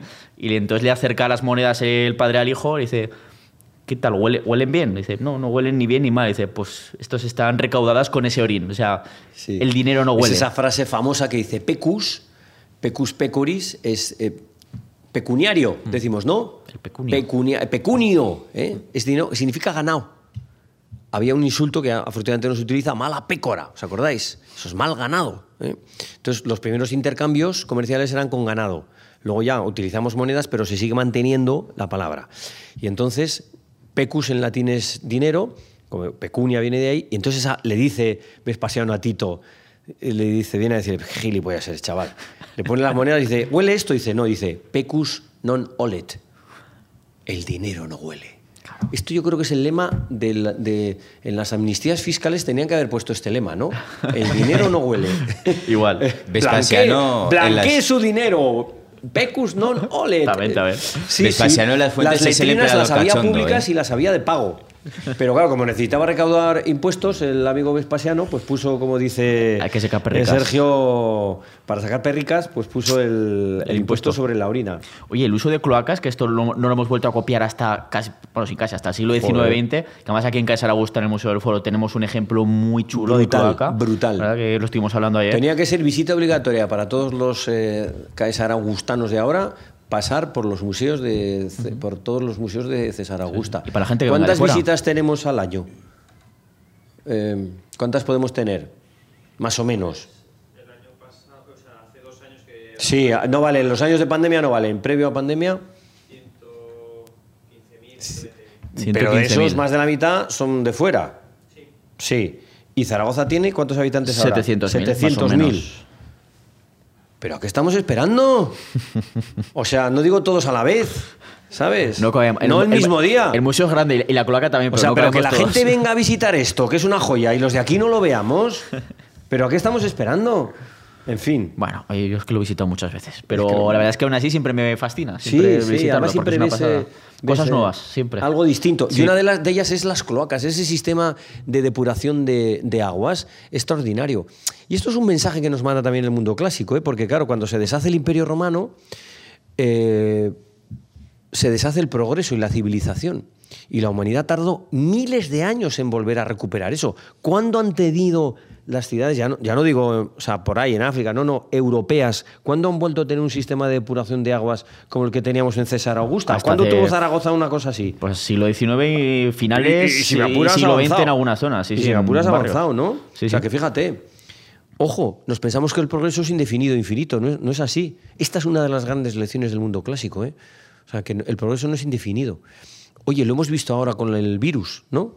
Porque siempre las películas del apocalipsis y del fin del mundo es que viene un, meteorito del espacio. Todo viene del espacio. los, los, alienígenas. Y siempre, y siempre cae en Estados Unidos. Y siempre cae en Estados Unidos. sí. Hay que hacer una película eh, que caiga aquí cerca de No de Zaragoza, pero sí, ah. para ponerlo de moda en el cine. Bueno, joder, no. No, no ha sido un, un meteorito. Un microscópico virus de China nos ha tenido encerrados en casa sin salir todo el mundo, ha puesto en riesgo nuestro modo de vida, nuestro progreso. Qué frágiles somos, qué frágil es el progreso. Esto nos lo enseña el mundo clásico. ¿eh? Y claro, como no lo hay que estudiarlo para aprender esto eh, también. Y lo vemos que es a lo que iba ¿eh? en lo de las cloacas, por ejemplo, que eran fundamentales. Hay un autor que se llama Vitruvio, que escribe un manual de arquitectura, que este era un poco animal de bellota, pero por lo que dice, que voy a decir ahora, pero, pero refleja un poco el espíritu práctico romano. Dice, donde esté la belleza de unas cloacas, que se quite un templo griego. O sea, iban a lo práctico. Ellos se quejaron con lo bueno de los griegos, pero a ver, no, no, las calles bien, a ver, los desagües, el agua limpia, ¿eh? el agua limpia. Eh, Eran muy exquisitos. ¿De dónde, ¿de dónde traíamos el agua aquí? Del Ebro no la cogíamos, porque el, río siempre, el, gran río siempre era, oye, ¿a cuándo hemos hecho la depuradora en, las ciudades del Ebro? Eh, yo me acuerdo de la de Logroño, pero cerca del año 2000 se hizo la gran depuradora. Hasta entonces había pequeñas depuraciones, pero miles de años hemos tardado en, depurar las aguas. Fijaos con el nivel de población que hemos tenido, pero no con el nivel de desarrollo desde el punto de vista técnico ¿no? Em, y, de higiene. Y, el agua la traían, la traíamos aquí, pues desde los manantiales, agua fresca. en concreto de la, de la presa. ¿A, cuántos kilómetros? De la presa de Muel 30, 30 fíjate. Como mucho, 30, Montaron un acueducto desde la presa de Muel porque no les gustaba el agua del, Ebro que decían que tenía mucha cal. Claro, además eso, sí, sí, no, no, el agua era fundamental para, para, para la vida, para beber, para cocinar, para la higiene. Eh, también, porque ya digo, todos los días había que pasar por la terma para ducharse o, o lavarse, para limpiarse y además para, para relacionarse. ¿no? Y hay, hay algunas presas romanas que todavía siguen en funcionamiento. La que está en lo de Mérida, la de Proserpina, sigue en funcionamiento dos mil años después. Me parece grandioso, ¿no? Sí, sí, una cosa... Sobre las termas, bueno, las termas eran también un lugar de, ligoteo donde la gente se, se, depilaba también, iba al gimnasio después, había eh, tabernas. A los cristianos todo esto les parecía un poco un putiferio, ¿no? E intentaron, pues, eh, bueno, intentaron y, y, de hecho lo consiguieron, ¿no? Acabar un poco con esa cultura que era una cultura del agua, ¿no? La cultura romana. Y esto se ve mucho en, en nuestra tierra, porque tenemos bueno, eh, grandes construcciones eh, acuáticas como esa presa de Muel, la presa de Almonacid de la Cuba, tenemos el acueducto de Cella, que es un acueducto impresionante. En el Barracín, pues en la zona de la Sierra del Barracín es una pasada. Lo que pasa es que va subterráneo y no es tan espectacular como el de Segovia, pero para mí es mucho más... Hay un documental excelente que han hecho ahora hace unos pocos eh, años sobre el acueducto de Cella, que es impresionante. Y bueno, y tenemos dos, dos bronces aquí muy, muy famosos. Uno es el bronce de, Botorrita, que ya nos habla de que en el siglo I antes de Cristo, pues eh, los eh, antiguos habitantes de Salduye, que era la población indígena anterior a Caesar Augusta, estaban peleados con los eh, vecinos de Alaún, actual Alagón, por el uso de, un canal. Ya debía haber un canal por aquí, pues mm, debía de estar, pues, bueno, pues mm, por donde está eh, hoy el canal Imperial de Aragón, eh, cerquita, ¿no? Y hay otro bronce que es el bronce de, de Agón, que nos habla de otro conflicto también, de otro conflicto entre poblaciones aquí, entre el pago belsinonense, que sería el actual Mayen, contra el pagus galorum, Galorum, de Galorum Gayur, que sería el actual Gayur. Por cierto, la palabra pagano viene de, pago. O sea, el pagano era el que vivía en el, en el pago. Un pago era como un distrito rural eh, que dependía jurídicamente de, una ciudad. ¿no? Eh, bueno, pues resulta que estos dos textos son de los, eh, de estos dos bronces son de los pocos documentos que tenemos sobre la irrigación en el mundo romano y sobre cómo funcionaban los pagos. Y gracias a este bronce de Agón, sabemos que las comunidades de regantes de la época se organizaban de manera parecida a las comunidades de regantes que tenemos hoy en día. Volvemos otra vez a lo mismo, que parece que nos parece que hemos cambiado muchísimo y en realidad a veces estamos copiando cosas que ya se hacían hace dos mil años. Somos romanos aunque no nos demos cuenta. Y, sabemos también, eh, perdona que siga un poco con, esto, ¿no? Breve porque nos estamos yendo sí, de tiempo. Sí, sí. Eh, sabemos eh, también, gracias a este bronce de Agón, que habría grandes plantaciones ¿no? y propietarios que vivían en Cascante o en Caesaragusta, que eran de donde dependían jurídicamente tanto el actual Mayen como el actual eh, Gayur, y que bueno, pues eh, hacían una producción pues eh, casi, casi industrial. Y es que vivían en una. tenían un nivel de producción en la antigua Roma pues mm, casi parecido a los primeros años de la Revolución Industrial. De hecho, bueno, en el, en el Museo del Foro tenemos Mm, restos de vasijas con, marcas, ¿no? Con, sellos, que son marcas de, fabricantes. Y vivían también en un mundo muy globalizado. ¿no? Como, como, hoy en día, porque bueno, las estatuas eh, de aquí, Isabel Roda de una conferencia hace tiempo en el Museo del Foro Romano también, y resulta que las estatuas de aquí, pues aparecen mármoles del Pentélico, de Paros, de Tasos, que son mármoles eh, de Grecia, e incluso de Estremoz, de Estremoz que está en, Portugal. Claro, eso venía por vía marítima y luego remontando el, Ebro, pero para que os hagáis una idea ¿no? de la globalización que, eh, que estaban viviendo y de que, bueno, pues era había un comercio muy, muy bullante y, una situación de producción pues casi a nivel, a nivel industrial. Sí, sí, es muy curioso. Vamos a terminar ya casi con dos temas. Vamos a intentar no demasiado de tiempo. A, propósito de las termas, Séneca, que era un tío muy serio, ¿sabes? Yo hice mi tesis de Muy serio. Y ahí me viene a mí la seriedad.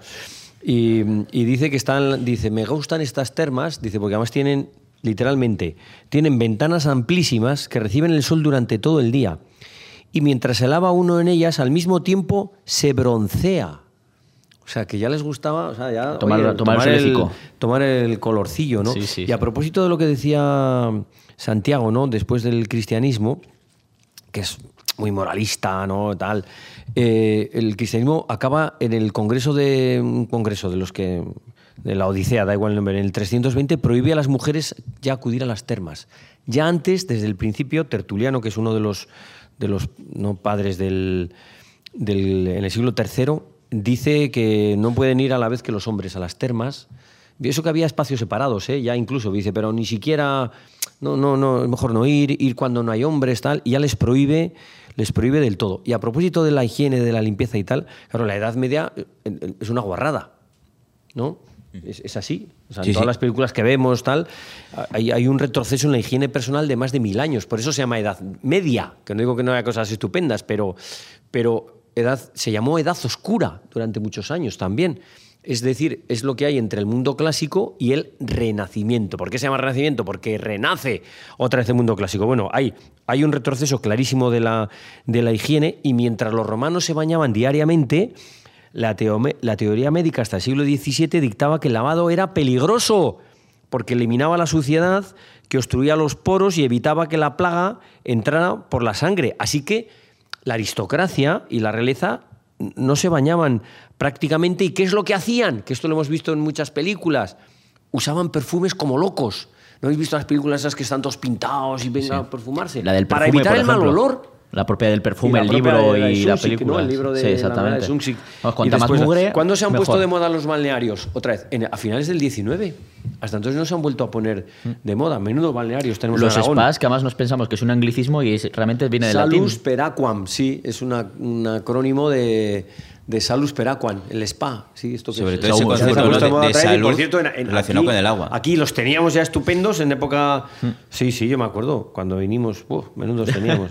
y ahora igual, ahora da gusto lo- todos los que hay en, en- en- en el- los Pirineos, en Fitero y por ahí. Sí. Mm. Para terminar, dos temas, que vamos a intentar no alargarnos mucho, que ya nos estamos Eso es pasando un poco de imposible, en nuestro caso no Lo Vamos a intentar, si no te, se te, corto, ¿eh, Emi- Emilio? Tema de vida social, pero ya nos vamos sobre todo a la fiesta, que es lo que nos gusta, sobre todo a Marcial. Un poquito qué hacían los ricachones, pero sobre todo qué hacía la gente común, o sea, vivía como nosotros también, ¿no? O sea, salía del trabajo y qué hacía cuando salía del trabajo, mucha Pues, gente, o cuando terminaba sus quehaceres. Se iban a la taberna, al restaurante, cenaban algo, tomaban algo, jugaban a los dados, eh, jugaban a cualquier cosa porque les encantaba jugar. Y luego, como tenían música en directo en los restaurantes, porque no había máquinas de echar monedas y de disco, ni había Spotify ni música ambiental, tenían música en directo y ahí cantaban, bailaban un rato. Unos iban pronto a casa, otros se quedaban de juerga y algunos peleaban. Y entonces hay pintadas en Pompeya en la que reproduce a unos que están jugando a los dados en una mesa y en la escena siguiente están peleándose y en la siguiente el tabernero les está echando. Dice, exit, exit. Fuera ¿no? ya, hombre. Fuera, fuera. Eh, salida. ¿no? Exit, esto que pensamos que es inglés es latín. Ex, eo, eois. Ire significa ir, ex, fuera. Salir fuera. Que eso es un pleonasmo, porque subir arriba, bajar abajo, entrar adentro y salir fuera. Me encanta eso de, oye, entra adentro y tráeme la sal. Y se ponían guapos, ¿no? También muy guapas para ir de Sí, fiesta y todo. eh, hombre, ma- sí, se maquillaban, claro. se vestían, se ponían, vamos. Era, era el, el- el- el maquillaje, los perfumes, también los hombres se maquillaban y se perfumaban, porque nosotros ahora sí nos afeitamos, te das crema. Eh, ahora más que hace años eh, hemos recuperado eso. De hecho, ya la, es- la estética masculina se gasta tanto dinero como la femenina, ¿no? En, en cremas y en, y en perfumes. Pero los romanos además se, maqui- se maquillaban eh, también. Y el Eso- pelo, vamos, el pelo era un elemento el tema de la calvicie, eso era potente. Ya lo es ahora, pues, Sí, ¿cómo era en ese pero a falta de implantes de pelo, ¿no? Como se hacen ahora, pues se ponían peluquín, ¿sí? Se ponían peluquines marcial, que es que era genial marcial, de verdad. Dice, Roma, es, de Roma se decía que era el pueblo que lleva toga, ¿no? Decían, pues Virgilio, por ejemplo, lo dice, etcétera. Y entonces, pues la toga es un signo de distinción, es como el traje, tampoco es que lo llevaran todos los días, ¿eh?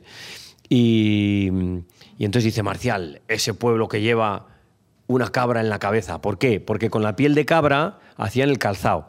Y con la piel de cabra hacían la base de- del peluquín que se ponían después en, en la, en la cabeza. Pues había un Porque el, el tener pelo siempre ha sido no solamente una cuestión estética, sino de...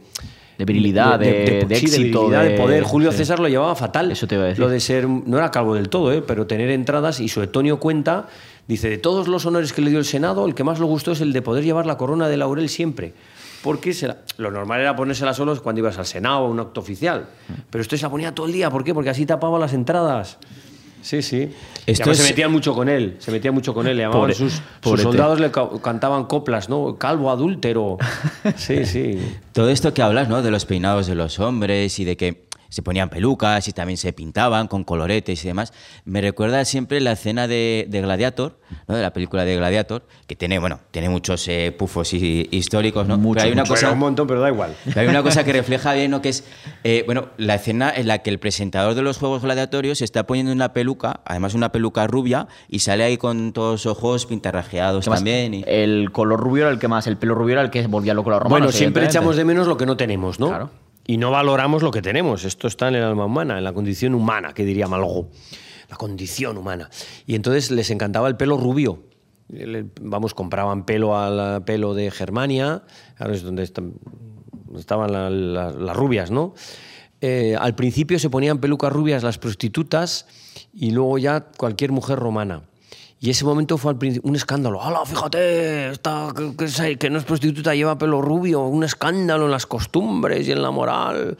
Y luego se la ponían, en fin, aunque no fueran prostitutas. Eh, las esclavas de pelo rubio eran más valoradas, eran más caras, les cortaban el pelo cada poco. Eh, hay incluso es un elemento de diplomacia, porque ahora no me acuerdo qué emperador para, está negociando con los germanos y para negociar con ellos el tío se pone una peluca rubia. Es un gesto de decir, oye, yo me quiero parecer a vosotros. Ahora es como cuando vas a un país eh, extranjero, yo qué sé, a, Centroamérica, por ejemplo, y te pones la, ¿cómo se llama la prenda? La guayabera esta, ¿no? Te pones una prenda, o si vas a un país árabe te pones la chilaba, pues, y- y un turbante. Pues esto igual, dice, para negociar mejor con ellos, para Sí, sí, sí. reconciliarme, me voy a poner una peluca rubia. O sea, que Un hasta el cambio de pelo, eso es un acercamiento, despertar simpatía, ¿no? Eh, empatía. eh, era incluso un elemento de, de diplomacia. Hay un emperador, pues este era un cachondo, que ¿Vespasiano? ¿Va a no, ser? no es el Vespasiano. cachondo no me- no me antonomasia. acu- No me, acuerdo cuál es. Eh, este este en- era calvo y entonces llevaba peluca. Y en unas monedas en las, eh, aparece con Domiciano. Domiciano. Domiciano, eso es, Domiciano del siglo I. Entonces, aparece con, eh, con peluca en unas monedas y en otras sin peluca. O sea, era un tipo sin complejos. Le daba igual, o sea, Le daba igual. nada. Eso sí, las de con peluca eran las de oro y las de sin peluca las de plata, ¿eh? O sea que... En las y- caras- Y, el de, y el de la peluca, el que se pone la peluca rubia, esto lo cuenta Herodiano, es Caracala. Ah, mira. Caracala, que es el galo, ¿no? Ujú, sí. Que Caracala es una prenda de vestir. Era de Lyon, creo. eh, Sí, bueno, el de- actual Lyon. Sí, es una prenda de vestir, o sea, eh, con una especie de trenca, digamos, ¿no? Con capucha. El que dio también- Y, eso era típico de Galia, y entonces como lo llevaba él, er- es- le pusieron como nombre el Trencas, sería, mira, el Trencas. El Trencas. Entonces el Trencas fue a orillas del Danubio a comienzos del siglo III y entonces se puso la peluca rubia para negociar con ellos, la peluca como un instrumento de diplomacia. Hay esculturas, hay esculturas que tienen las pelucas que se quitan y se ponen, como estos muñecos a los Playmobil. Pero en una escultura esto tiene narices, ¿no? Eh, que se quita y que se pone la, peluca. Es, un busto de Julia Mamea, que es la madre de, Alejandro Severo. Esto está en, en Potsdam, en Alemania. Entonces está el busto con una peluca. Y tú, pero, o sea, en el pelo. Pero le puedes quitar ese pelo y ponerle otro. Decir, hoy le voy a cambiar el pelo aquí al busto. Y se depilaban también, ¿eh? Tanto, Bueno, sí, tanto sí. hombres como, como Sí, mujeres. Bueno, de hecho, sí, en sí. Lisistrata pues eh, aparecen mencionados varias veces, ¿no? Pues genitales femeninos pues eh, rasurados y, y depilados, ¿no? Que lo, que lo nombran. Sí, aquí en, veces. en el Museo de las Termas hay un- una vitrina donde están las esponjas que utilizaban en las letrinas, en fin, los instrumentos de, de- de- para peinarse y tal, y hay unas pinzas que las utilizaban para... El alepilum. Para de- claro, Claro, para sí. depilarse pilum. Claro, para, para Hablamos depilarse. antes de Caracalla, que además creo que fue el emperador que dio que con su edicto dio a todos los Sí. a todos los ciudadanos bueno, a los que eran libres les dio la ciudadanía romana en todo el imperio. Efectivamente. Y eso ese decreto nunca se ha quitado, o sea que seguimos siendo ciudadanos romanos todos los que vivíamos en Exacto, Esto es muy O sea, importante lo que acaba de decir Sergio, porque ese decreto no se ha anulado nunca. Así que seguimos siendo que ciudadanos. ciudadanos romanos. Tenemos que pedir el Hay un momento romano. estelar de la, cuando, cuando llega Kennedy al Berlín, en el que se acaba de construir el muro de Berlín. Atención, ¿eh? Que ahora estamos con lo de la invasión y la matanza de Putin en Ucrania. ¿eh? Pues hay un momento estelar que llega Kennedy, se acaba de construir el muro, llega el tipo, cuando dice eso de yo soy berlinés, ese discurso lo empieza en latín y dice ego kiwis sum. Romanus sum, soy ciudadano romano. Es fantástico lo que va a decir Sergio. Así empieza Kennedy el discurso en latín. Soy ciudadano romano, porque reivindica ese concepto de ciudadano libre igual eh, ante la ley. Y lo dice en 1900, cuando se empieza el muro de Berlín. 50 y finales Yo- de los yo creo 50, que- comienzos de los 60, por ahí. No, Puede no, ser un poco más 50 tarde, y- 60 y tantos. No sé. Bueno, Bueno, Sí. ahí en ese ahí. momento eh, lo dice, o sea que, que realmente está reivindicando lo que tú Sí, sí, sí, acabas sí. de decir y lo que estamos romana. reivindicando, ese concepto de ciudadanos, de hombres y mujeres eh, iguales ante la ley. Marco Aurelio, este emperador romano que escribe todo en griego, dice, soy ciudadano del mundo. Joder, qué bueno, macho. Podríamos reclamar esto, ¿no? En un mundo que mata por fronteras y tal. Oye, o sea, uno, no, no uno cualquiera, un pirao que escribe ahí cosas, no, no, un emperador. Otro ¿Os ejemplo de de, globalización. ¿Os acordáis de Gladiator? La película empieza con la muerte de Marco Aurelio, que le sucede el pirao de su hijo Cómodo. Empieza con la batalla. Que, ¿Quién interpreta a Marco Aurelio en esta película? Bueno, no me acuerdo cómo se llama el actor. Eh, este famoso actor, bueno, yo no me acuerdo tampoco. Y, y este Marco Aurelio, él, el gran emperador, que en fin era un filósofo, pero el pobre se pasó la vida ahí de, de- de campañas de, de guerra que no le gustaba, pero dice, soy ciudadano del mundo. Ese concepto, o sea, me parece tan necesario, tan, Sí, sí, de, tan de actualidad. Hay una cosa del, del viñetista del roto, este del país, que hay un- están vendando a un tipo y dice, las banderas tienen todas distintos colores. Las vendas tienen todas el mismo. Pues toda la razón. Bueno, ya para terminar, para que nadie nos eche lechugazos y tal, que nos estamos yendo de tiempo, dos cosas para ser un poquito malotes, acabar un poquito con el tema un poquito malotes. Los símbolos, los gestos que todavía utilizamos de los romanos. Ah, buenísimo. La peineta. Si yo hago esto, La peineta, Ahora, eso para romano, los que nos escuchan, romano. ¿qué estoy haciendo? Pues estoy haciendo una peineta. Esto nos viene de los romanos también. Primero era un signo positivo, de que te vayan bien las cosas. Porque el pene, el que, que lo vemos en, muchas entradas de, de- de- de casas y tal, no tenía un sentido sexual, sino apotropaico. O sea, no es Estaban decir- obsesionados con los penes, ¿eh? O sea, tenían amuletos con forma de pene, o sea, llevaban colgadas pollicas en, Oye, en, el, yo- en el cuello, ¿sabes? Eso se ha seguido Como manteniendo, ¿eh? Eso se ha seguido manteniendo, ¿eh? Sí, sí, en muchos pueblos. La- la- el- el- un un pene colgado del cuello. Sí, sí, sí, sí. Hasta las. Esto lo cuenta Julio Caro Baroja, el gran antropólogo. Hasta bien entrado el 20, ¿eh? Servía Y para protegerse sentido- del mal de ojo. Claro, de espantar, tiene sentido con perdón apotropaico, de espantar los males, ¿no? Entonces, y de atraerte a la divinidad eh, a tu favor. Y. mm, Y luego el significado y que se nos ha quedado. Sí, realmente. entonces a partir, o sea, esto es que te vaya bien, la peineta que estoy haciendo ahora. Es que los que están aquí viéndonos mientras hacemos el podcast me están mirando mal, pero que es que no lo hago a la, a la contemporánea, sino a la romana. Y luego ya pasa a tener un sentido de que te den, te Ala, meto el dedo por el culo. Primero es te meto el pene por el culo y luego ya es eh, eh, el dedo. Y de hecho Marcial cuenta también cómo tiene, pasa a tener ese sentido de, insulto. Y este de los cuernos también, ¿eh? O sea, hay testimonios de que, de que para insultar se hacía este gesto de, de los dos dedos de los cuernos. Y Suetonio cuenta, yo creo que, su- esto tiene que ser de Calígula, que estaba tan pirado que cuando no le caía a alguien bien, que le, le hacía así el gesto de los cuernos. También, otro signo, otro signo también. Sí, sí, sí. Que era en plan, pues fíjate, si somos romanos. Somos romanos Somos hasta para romanos, insultar. hasta- hasta para eso. para insultarnos.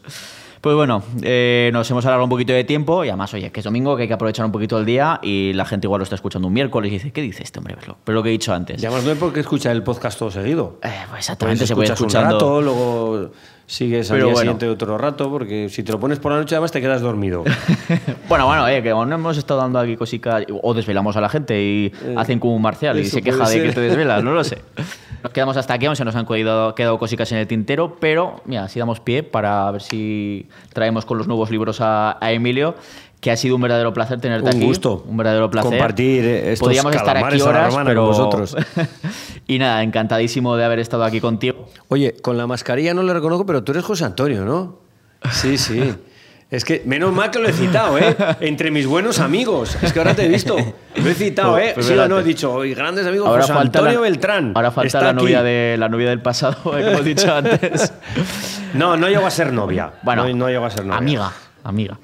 Pues nada, yo, Emilio. yo la pretendía, nada más. Ah, entonces te dio calabazas. Nada, Emilio, ha sido un verdadero placer y te invitamos a la próxima para que vengas. Muchas gracias, estaré encantado. Es extraordinario lo que hacéis vosotros, lo que hace el, el equipo de museos de César Augusta. Me encanta compartir esta pasión por el mundo clásico por, con, con vosotros y con todos los oyentes. Eh, enhorabuena por el éxito que tenéis y que no os falten nunca unos calamares a la romana. Eso es. Y nada, Santiago, ah, muchas gracias. ¿Se escuchan los aplausos? Y nada, a ti Santiago también te despido ya hasta el siguiente episodio que será el cuarto, que ya iremos eh, anunciando en nuestras redes sociales pues cuando lo haremos, sobre qué tema tratará, qué invitados vendrán, o no, no sé, igual, no, sí, traeremos invitados. Así que nada, Santiago, eh, nos vemos en la próxima, o nos escuchamos en la próxima. Sí, bueno, yo como soy una, uno de los habituales, ¿no? Pues eh, termino con un escueto hasta la próxima. Y, Y nos quedamos y ya ahí. está, y nos quedamos Muy ahí, bien. sí. Historias Romanas, el podcast oficial de los museos de la ruta de Caesar Augusta en colaboración con Historia de Aragón. Puedes escucharnos en las principales plataformas de podcast, Spotify, Evox o Apple Podcast y en nuestras redes sociales. Historias romanas. Gracias por acompañarnos en Historias Romanas, un viaje al pasado romano de Zaragoza. Y recuerda que puedes vivirlo en directo en los museos de la ruta de Caesar Augusta y escucharlo en podcast cuando y donde quieras. Y lo podrás encontrar en plataformas como Spotify, iBox y Apple Podcast. Y por supuesto en las redes sociales de los museos de la ruta de Caesar Augusta y de Historia de Aragón. En la técnica hemos tenido a Javier Romualdo y te esperamos en el siguiente episodio para seguir viviendo las historias romanas.